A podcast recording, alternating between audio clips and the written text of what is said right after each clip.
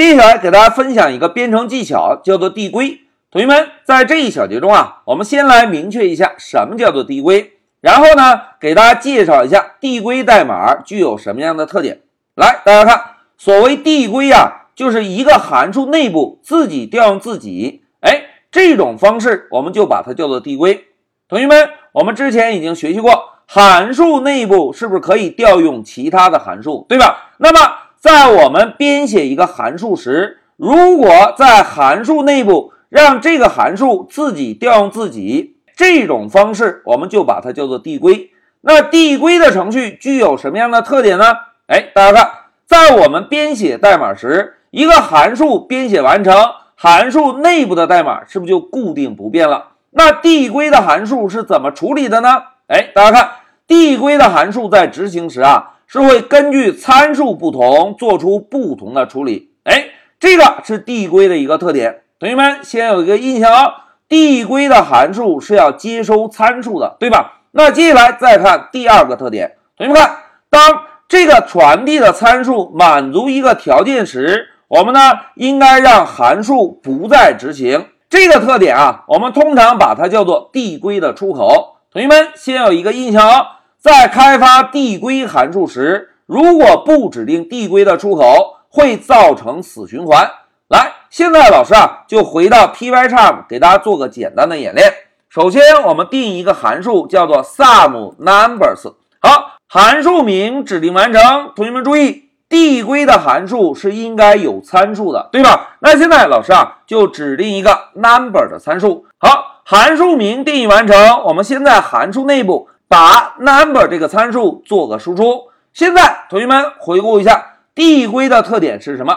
哎，递归的特点就是在函数内部自己调用自己，对吧？老师呢写一下自己调用自己。哎，怎么调用呢？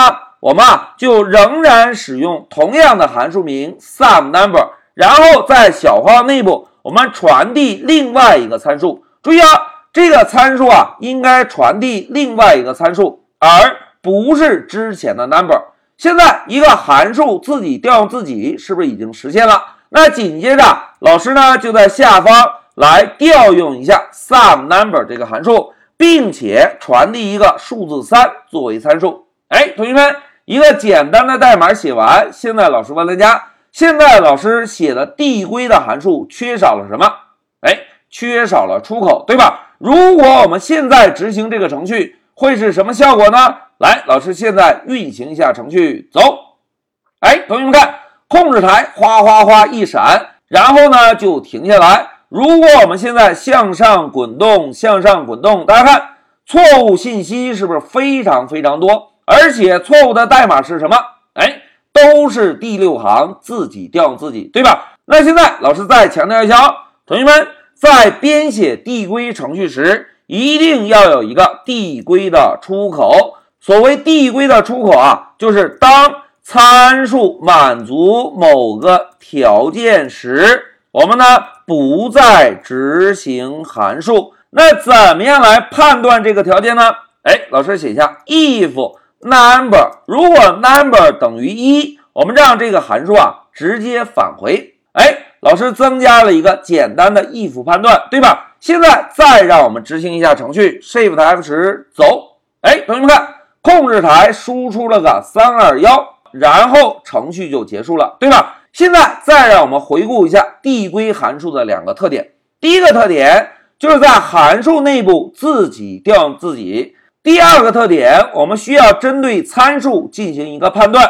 当参数满足某个条件时，不再执行函数。同学们，如果不增加这个判断会怎样？哎，不增加这个判断会出现死循环，对吧？现在让我们回到笔记。同学们，在这一小节中啊，老师呢先给大家介绍了一下递归这个编程技巧的特点。一句话讲，函数内部自己调用自己就叫做递归，而在编写递归函数时。同学们务必先有一个印象，就是一定要针对参数进行判断。当参数满足某一个条件时，我们让函数不再执行。这个呢，我们通常把它叫做递归的出口。如果没有出口会怎样？哎，没有出口会出现死循环。好，讲到这里，老师先暂停一下视频。